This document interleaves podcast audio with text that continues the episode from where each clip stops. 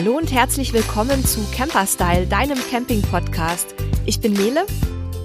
Und ich bin Sebastian. Und heute sprechen wir nochmal über das Thema Campingfahrzeugmieten und zwar ganz speziell über die Privatvermietung. Und das tun wir nicht alleine, sondern wir haben uns einen Gast dazu geholt. Sophia arbeitet bei der Campersharing-Plattform Paul Camper und hat dort quasi direkt an der Basis ganz viel mit den Fragen von Mietern und Vermietern zu tun. Hallo Sophia, herzlich willkommen. Hi, freut mich, dass ich da sein darf und wir ein bisschen über Mieten und Vermieten plaudern dürfen heute. Ja, Sophia, willst du vielleicht zum Start unseren Hörern äh, kurz erklären, was Paul Camper denn so genau ist? Ja, gerne. Ähm, also Paul Camper ist eine Plattform, die quasi vermittelt zwischen Camperbesitzern und Campermietern. Ähm, man kann es ein bisschen als das Airbnb der Campingfahrzeuge beschreiben. Wir haben also selber keine Fahrzeuge im Repertoire, keine Flotte von irgendwie vielen Fahrzeugen, sondern es können eben von Privat nach Privat Fahrzeuge vermietet werden oder auch Wohnwegen. So ganz generell, Sophia, außer bei euch, wo finde ich denn sonst noch Fahrzeuge von Privatleuten zu mieten? Also das Camper-Sharing generell ist immer mehr im Trend. Das heißt, es gibt natürlich nicht nur uns ähm, als Plattform. Es gibt äh, Plattformen wie Share Camper oder Yescapa, Irento. Man kann Fahrzeuge auch auf eBay Kleinanzeigen finden. Manche haben eine äh, Facebook-Seite, die sie dann teilen. Also da gibt es schon einige Quellen. Ähm, man muss so ein bisschen gucken, dass natürlich dann auch alles mit rechten Dingen zugeht und alles gut versichert ist. Aber da kommen wir wahrscheinlich äh, gleich noch zu. Und worin besteht denn jetzt vielleicht für unsere Hörer auch nochmal der Unterschied zwischen ähm, ähm, einer gewerblichen Vermietung oder einer gewerblichen Mietung, also wenn ich zu einem Unternehmen gehe, und der Privatmietung eines Wohnmobils oder eines Wohnwagens? Also ein ganz großer Unterschied ist, dass äh, bei der privaten Vermietung die Fahrzeuge in der Regel viel individueller sind. Es sind halt wirklich tatsächlich die privaten Fahrzeuge von, äh, sagen wir, Hans und Ines. Ähm, und die haben das dann natürlich auch so ein bisschen individueller eingerichtet. Es gibt teilweise auch Selbstbauten.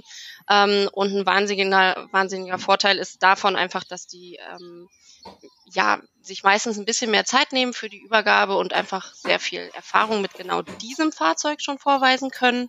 Bei einer gewerblichen Vermietung ist es so, dass das dann meistens eben ein bestimmter äh, Abholpunkt ist. Es ist oft so, dass die Flotten mit ähm, gleichen Fahrzeugen haben und es ist dann so, dass es, was die Übergabezeiten betrifft oder auch die Verfügbarkeit am Wochenende, wenn mal etwas da ist, ähm, nicht ganz so gegeben ist wie vielleicht bei einem sehr persönlichen Kontakt mit einem privaten Vermieter. Du hattest jetzt kurz die Ausstattung ähm, schon angesprochen, beziehungsweise die Einrichtung. Ähm, heißt es dann also in der privaten Vermietung muss ich dann nicht irgendwie jeden Stuhl, jeden Tisch, jede Gabel einzeln buchen und bezahlen, sondern habe dann ein fertiges Fahrzeug schon?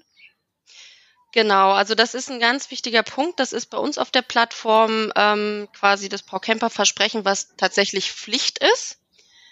Ähm, es ist aber so, dass in der gewerblichen Vermietung beispielsweise die Fahrzeuge immer in Anführungsstrichen nackt vermietet werden. Also es ist eben die Ausstattung nochmal extra dazu zu buchen, wie Campingstühle, eben Geschirr, Kochbesteck und so weiter. Ähm, und bei Privatpersonen ist das ja in der Regel sowieso alles drinne, weil die Leute das selbst eben auch nutzen und eine gewisse Grundausstattung da ist. Und das ist dann für Leute, die zum Beispiel auch zum ersten Mal campen fahren, ähm, etwas bequemer, weil sie eben nicht gucken müssen, was brauche ich eigentlich alles beim Campen, sondern sie haben alles quasi schon dabei und im Fahrzeug, genau. Das heißt also, wenn ich ähm, dann über eine Plattform wie bei euch buche zum Beispiel, der Preis, den ich dann sehe, das ist auch tatsächlich der Preis, den ich pro Nacht bezahle. Richtig, also das ähm, ist der Endpreis, wenn man so möchte. Da kommt am Ende nichts mehr oben drauf. Und das ist so ein bisschen ähm, ein Trugschluss. Es wird halt bei gewerblichen Vermietungen manchmal damit geworben, dass Fahrzeuge ab einem gewissen Preis zu bekommen sind. In der Regel wird dann dort aber eben die Ausstattung und auch eine Übergabepauschale nochmal extra erhoben, sodass man am Ende ähm, bei einem höheren Preis rauskommt. Es ist letzten Endes vielleicht eine Frage der Transparenz oder auch der Einfachheit. Ähm, als Mieter sieht man dann eben auf der Plattform, okay, das zahle ich und am Ende ist das dann eben mal sieben oder zehn Tage. Ich habe das ja tatsächlich auch schon selber ausprobiert. So sind wir ja auch drauf gekommen, noch eine weitere Folge zu machen, weil wir viele Fragen dazu bekommen haben. Ich hatte im letzten Jahr über tatsächlich eure Plattform ein Wohnmobil gemietet, weil unser Wohnmobil in Portugal war und ich äh, keine Lust hatte, zum Caravansalon dann die über zweieinhalbtausend Kilometer quasi hin und nochmal zweieinhalbtausend Kilometer zurückzufahren. Und was ich wirklich spannend fand, war eben, dass im Wohnmobil alles drin war, was ich bekommen hatte, dass ich mir auch tatsächlich ein Fahrzeug aussuchen konnte, was so ganz gut auf meine Bedürfnisse gepasst hat. Also ich wollte halt gern drin stehen, ich wollte gern eine Sitzecke haben, die ich nicht umbauen muss zum Schlafen. Und was halt sehr cool war, die Vermieter haben sogar dann individuell mit mir ähm, sozusagen noch Bettzeug mit dazugegeben, was man ja normalerweise mitbringt, aber was bei mir nicht möglich war, weil ich ja mit dem Flieger gekommen bin. Und was auch spannend war, die haben zum Beispiel dann auch gegen eine kleine Pauschale auf die Endreinigung von mir verzichtet, weil damit konnte ich dann quasi direkt vom Parkplatz das Fahrzeug zurückbringen, habe einmal durchgefegt und die haben sich quasi um die Außenreinigung gekümmert. Also es war für mich halt auch super flexibel und entspannt was jetzt bei meiner gewerblichen Miete, die ich schon auch gemacht habe, eben nicht der Fall war. Da musste ich mich halt drum kümmern, dass ich das Fahrzeug irgendwie gereinigt bekomme. Ja, also das ist tatsächlich was, was wir auch häufig erleben, dass äh, private Vermieter da oft maximal leidenschaftlich rangehen und das ist genau das, was du schilderst. Also manche bieten dann beispielsweise noch die erste Kühlschrankfüllung an. Ähm, wir haben eine Vermieterin, die empfängt ihre Mieter standardgemäß immer mit Käsekuchen, bevor die Übergabe stattfindet. Also solche Sachen sind eigentlich ähm, dann so ganz nette Anekdoten. Du hast schon recht, es ist natürlich so, dass man ähm, so ein bisschen flexibler eben ist und dadurch, dass man einen sehr persönlichen ähm, und individuellen Kontakt hat, sind eben auch solche Nebenabsprachen absolut möglich, ne? dass man irgendwie sich auf ja, Reinigung einigt oder eben Bettwäsche etc. Ich möchte gerne den Kontakt zur Käsekuchenvermieterin. Ja, sehr gerne. Weit bekannt bei uns. ja, kann ich mir wohl vorstellen. Ja. Wie sieht's denn aus ähm, mit dem Angebot an Fahrzeugen? Du hattest ja gerade schon ähm, kurz das Thema gestreift mit äh, Flotte beim gewerblichen Vermieter. Das haben natürlich private Vermieter nicht. Ähm, aber was äh, was gibt's denn so alles für Fahrzeuge, die in die Privatvermietung gehen? Also ähm, von A bis Z theoretisch alles. Also es ist tatsächlich sehr bunt gemischt. Es gibt sämtliche Aufbauarten, die es auf dem Markt gibt. Ähm, das fällt von sehr, fängt von sehr großen, voll integrierten Luxusmobilen an, äh, zieht sich dann über die klassischen Familienalkoven. Das sind die mit dieser lustigen Schlafbeule über der Fahrerkabine, wo dann die Kinder oben schlafen dürfen. Ähm, Klassiker ist natürlich VW-Bus mit ohne Aufstelldach, mit gewisser Ausstattung oder auch ganz simpel mit einem Gaskocher drinne.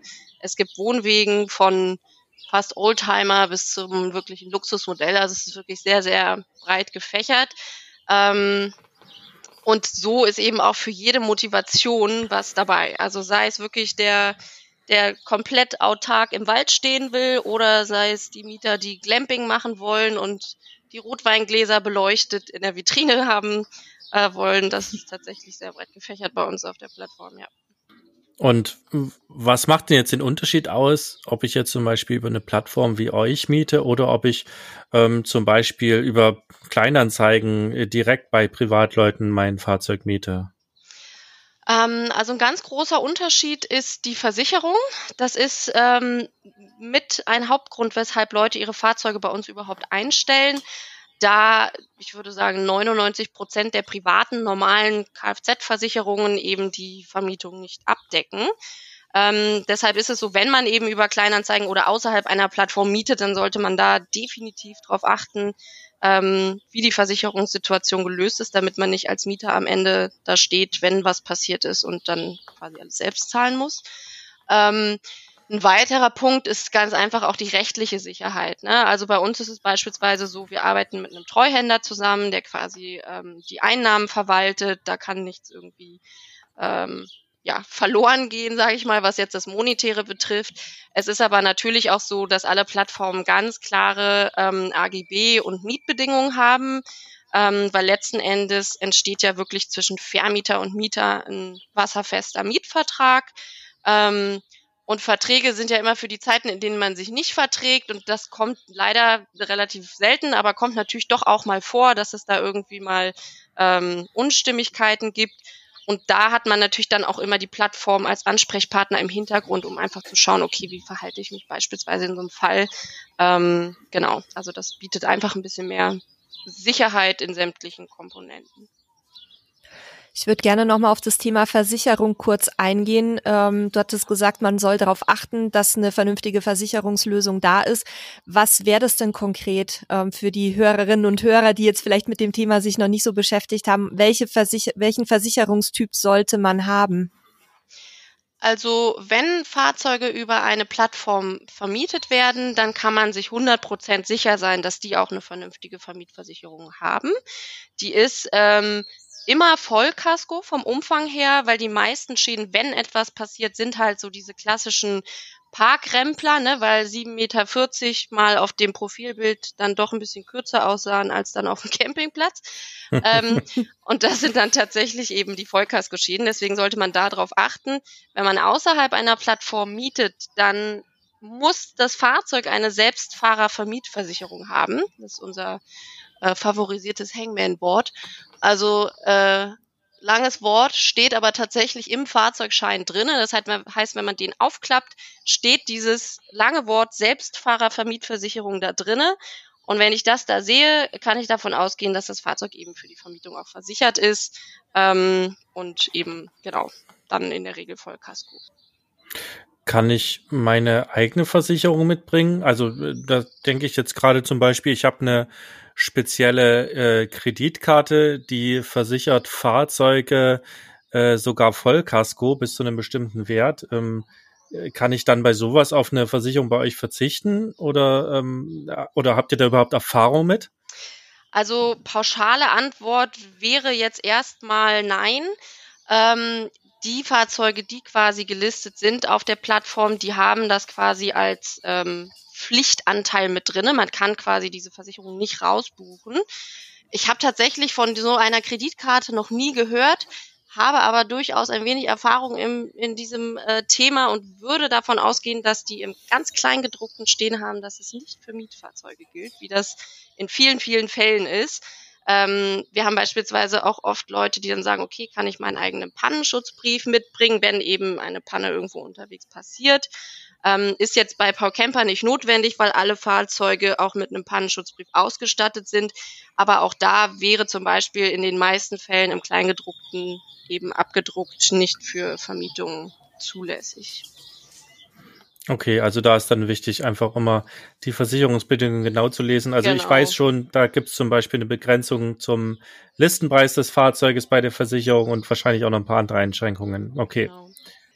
Stichwort Mietvertrag hattest du auch genannt. Also bei euch ist klar, ähm, da habt ihr eine, eine, eine wasserdichte Lösung sozusagen. Ähm, ich gehe mal davon aus, dass, dass ähm, auch die Vermieter sich dann nicht ganz spontan einfach überlegen können, ach nee, jetzt würde ich aber doch in dem Zeitraum mein Fahrzeug vielleicht lieber selbst nutzen, oder? Nein, also das ist tatsächlich äh, ein, ein richtiger wasserfester Mietvertrag. Wenn das so abgeschlossen wurde und beide zugestimmt haben, dann ähm, muss das Fahrzeug, Fahrzeug auch übergeben werden. Der Vermieter oder die Vermieterin kann jetzt nicht sagen, Oma Uschi hat nächstes Wochenende Geburtstag, ich will doch dahin. Das geht leider nicht. Also da ist tatsächlich auch eine rechtliche Sicherheit. Was natürlich vorkommen kann, ist, dass wenn das Fahrzeug aus technischen Gründen irgendwie ausfällt, ähm, und bis zum äh, angedachten Mietbeginn eben nicht bereitgestellt und fertiggestellt durch die Werkstatt werden kann, ähm, dann wäre das der einzige Grund, ähm, weshalb äh, Vermieter stornieren dürften. Und dann ist es aber natürlich auch so, dass spätestens dann die Plattform ähm, in die Bresche springt und versucht, ein Ersatzfahrzeug zu organisieren, das rückabwickelt und so weiter. Ähm, also da ist das, das ist so eine klassische Aufgabe, die wir dann auch übernehmen würden. Äh, mittlerweile haben wir einen Pool von über 6000 Fahrzeugen und können da immer ganz gut aushelfen. Auch wenn es dann eben nicht das 100% gleiche Fahrzeug ist, weil wir eben nicht 6000 gleiche Fahrzeuge haben. Ja, das muss man dann dazu sagen.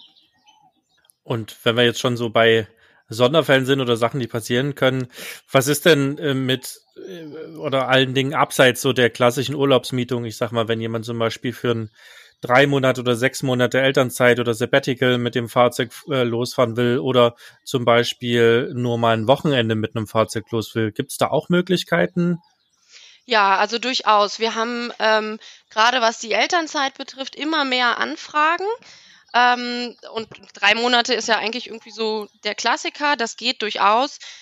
Die ähm, Vorteile dabei sind so ein bisschen für Eltern. Wir haben tatsächlich auch Fahrzeuge, die heißen dann Elternzeit mobil. Und die sind für alle Eltern ein Segen wahrscheinlich, weil da sind dann so Rausfallschutz und schon eine Krabbeldecke und alles ist kindersicher und so. Das ist natürlich auch ein Vorteil, wenn dann eben sowas schon äh, ja, für die eigene Elternzeit genutzt wurde. Also von der Länge der Miete ähm, ist das kein Problem. Bei Paul Camper ist es so, dass es auf 90 Tage beschränkt ist. Also ab dann ähm, muss man gucken, ob man eben genau noch eine Buchung dranhängt oder ob man wirklich länger fahren will. Und Wochenendbuchungen ähm, sind durchaus auch möglich. Wir hatten jetzt gerade natürlich im Mai mit den ganzen Feiertagen viele spontane Buchungen, weil die Leute dann irgendwie nach Corona auch gesagt haben, gut, dann bewegen wir uns irgendwie so im, im eigenen Umkreis. Ähm, das kommt bei den Wochenendbuchungen ein bisschen auf die Vermieter an. Manche sagen, okay, aufgrund des Aufwands, den ich eben habe mit Übergabe und Camper bereitstellen, mache ich eine Mindestmietdauer in meinem Profil. Das kann ab, weiß nicht, ja, eins bis sieben Tage sein. Ähm, wenn ich ein Fahrzeug aber suche als Mieter, ist es bei uns beispielsweise so, dass dir dann eben die Fahrzeuge, die für einen kurzen Zeitraum gar nicht gebucht werden können, auch nicht angezeigt werden. Also wenn ich ein Wochenende eingebe und die Fahrzeuge angezeigt bekomme, dann sind die auch für das Wochenende. Jetzt, jetzt hast du gerade diese Elternzeitfahrzeuge angesprochen. Habt ihr noch so andere, so eine, ähm, das sind ja keine offiziellen Kategorien, aber habt ihr da noch so andere Fahrzeuge, wo es, wo es dann auch ab und zu mal so die gleichen äh, sozusagen, ja, wie soll ich das nennen, Typen gibt? Ja. Zum Beispiel Hunde, ne, sowas. Ja, also wir haben tatsächlich viele Hundefahrzeuge, wenn, wenn man sie so nennen kann. Da ist dann tatsächlich ähm, beispielsweise hinten in der Heckgarage sind eben nicht die Fahrräder drinne, sondern ein großer, so ein Hundetransportkäfig. Da kann er dann schlafen. Da sind teilweise dann auch die Wassernäpfe irgendwie wirbelsäulenfreundlich schon aufgestellt im Fahrzeug und die Vermieter geben dann zur Übergabe das äh, kleine Leckerli-Paket mit. Also Hunde ist, ist ganz, ganz beliebt bei uns. Ähm, Elternzeit, wie gesagt, ansonsten auch Kinder generell. Also der berühmte Rausfallschutz ist tatsächlich auch ein Dauerbrenner. Ähm, wir haben sogar einige Fahrzeuge, die behindertengerecht umgestaltet sind. Also das ist cool. eher so eine äh, Nische, aber die sind sehr gefragt, weil die dann etwas Besonderes sind. Ne? Die haben dann teilweise eine Rampe oder sind dementsprechend zum Fahren so ausgelegt. Ähm, genau, und dann gibt es eben noch die, also ist jetzt auch keine offizielle Kategorie, aber die Motorradfahrer, die dann eben ihre Maschinen irgendwo noch mit in den Kastenwagen buxieren und auf Motorradrennen fahren und so. Genau. Und und kann ich da dann ähm, nach diesen speziellen Kategorien auch irgendwie filtern? Also gerade jetzt so bei behindertengerechte Fahrzeuge, da ist es ja ähm, wirklich sehr schwierig, überhaupt auf dem Markt was zu bekommen. Ich kann mir vorstellen, dass das viele unserer Hörer auch interessieren wird. Genau, also da gibt's ähm, die eine Möglichkeit, man schreibt uns eine E-Mail und fragt gezielt danach und dann äh, geht unser Support-Team durch ihre Elefantengehirne und guckt, wer da alles noch so im Sinne ist und äh, der da quasi sein Fahrzeug online gestellt hat. Ähm, es gibt aber auch die Funktion bei uns auf der Webseite einer Freitextsuche. Also ich kann das quasi dort einfach eingeben, beispielsweise rollstuhlfreundlich und dann sucht die Datenbank eben, wo steht sowas in der Beschreibung und wo ist so ein Camper so ausgewiesen und darüber kann man es dann auch finden. Genau. Super spannend. Gibt es auch ein Fahrzeug mit Käsekuchen Flatrate? Noch nicht, aber werde ich mitnehmen und einrichten, ja. Da wäre ich auch dabei. cool, okay. Und was passiert denn jetzt, wenn ich ähm, mit meinem, mit oder nicht mit meinem, sondern mit dem gemieteten Fahrzeug unterwegs bin und irgendwie unterwegs habe ich eine Panne, das Fahrzeug bleibt liegen und ich komme erstmal nicht weiter? Ähm, ist der Urlaub dann ruiniert oder, oder geht es dann irgendwie weiter? Ähm, also das ist natürlich ein Fall, der durchaus realistisch ist und passieren kann, wie auch mit dem eigenen Auto, wenn ich auf dem Weg zur Ferienwohnung bin. Dafür gibt's den gerade schon angesprochenen Pannenschutzbrief. Den kann man sich halt vorstellen wie beispielsweise die ADAC-Mitgliedschaft, die man sonst so vielleicht hat. Ähm, das heißt, wenn was passiert, habe ich da so eine Notrufnummer, die kann ich anrufen, die schleppen dann das Fahrzeug ab, reparieren es eventuell vor Ort, wenn das möglich ist. Ähm, wenn nicht, ist es aber so, dass sie quasi einen zur nächsten Werkstatt bringen, wo dann immer in Absprache mit den Vermietern festgestellt werden kann, okay, was ist es eigentlich? Wenn sich jetzt wirklich der Worst Case rausstellen sollte, ähm, dass das Fahrzeug hatten wir tatsächlich auch schon nach einer sehr kurzen Laufzeit des Fahrzeugs einen Motorschaden, weil das Werk was falsch eingebaut hat. Montagsauto, Schraube vergessen, Motorschaden. Dann ist das natürlich sehr unglücklich. Ähm, da ist es so, dass das Fahrzeug dann zurücktransportiert wird, also komplett aus Europa. Die Mieter natürlich auch. Also die bekommen dann äh, in der Regel einen Mietwagen, können damit nach Hause fahren. Ähm, das ist dann der Fall, wenn man beispielsweise in Spanien ist. Wir haben aber so eine große und tolle Community mittlerweile. Also wir hatten wirklich auch schon Fälle. Wir haben da eine sehr große Gruppe, die gefühlt immer online ist ähm, und hatten da tatsächlich schon Fälle, wo jemand von Berlin nach Karlsruhe fuhr, dort liegen blieb und der nächste Vermieter eingesprungen ist, weil das Fahrzeug frei war, hat den Mietern, hat die umgepackt, neu übergeben, wir haben es umgebucht und weiter geht's. Also so sind das natürlich dann irgendwie sehr schöne Stories. Ähm, wir geben uns da viel Mühe, aber es kann auch mal passieren, dass man dann eben mit diesem Fahrzeug eben nicht weiterfahren kann. Ähm, wir hatten auch Mieter, die dann mit dem Mietwagen weiter Urlaub gemacht haben, aber das Risiko ist auf jeden Fall da. Und wenn das Fahrzeug aber beispielsweise zu reparieren ist, wenn es jetzt, weiß nicht, ein Keilriemen ist, der nur gerissen ist, dann ist ja sowas in kurzer Zeit zu beheben in der Werkstatt. Dann können die Mieter für die Zeit eben ähm, ein Hotel nehmen und dann danach weiterfahren. Und hast du jetzt abschließend ähm, vielleicht gerade für die Anfänger, die jetzt das aller, allererste Mal vielleicht überhaupt im Campingfahrzeug losziehen und unsere Tipps befolgen, nämlich äh, erstmal mieten und erstmal ausprobieren, noch so ein paar, paar Tipps, worauf sie besonders achten oder wie sie am besten vorgehen sollen? Ja, also ganz grundsätzlich ähm, ist ein großer Vorteil, dass man ja eben die Möglichkeit hat, mit den Vermietern in Kontakt zu treten. Die kennen ihr Fahrzeug am besten und ganz viele ähm, mögen das eigentlich sogar, wenn man vorher mal vorbeikommt und sich das Fahrzeug vielleicht vorher anschaut. Ganz wichtig ist bei der Übergabe so viel wie möglich versuchen selbst zu machen und viel Zeit mitbringen und gut zuhören, weil irgendwann will man den Knopf dann doch mal drücken und weiß nicht mehr, wofür der war. Ähm, und einfach Ruhe. Also Gehetze ist, glaube ich, das Schlimmste, was man machen kann. Man hat ja sein Bett dabei, man muss nicht abends irgendwo ankommen. Also einfach entspannt fahren, Höhe, Breite, Länge beachten und dann sollte dem Urlaub nichts im Wege stehen. Und vielleicht dann lieber einmal zu viel fragen als einmal zu wenig, ne? Genau. Das auf jeden Fall. Ähm, wichtiger Tipp auch noch, rückwärts fahren, niemals ohne Beifahrer hinten hinzustellen, auch wenn es regnet. Der Beifahrer muss immer hinter dem Fahrzeug stehen und einwinken. Und Tipp noch von mir, die Übergabe mit dem Handyfilm hat man sowieso dabei.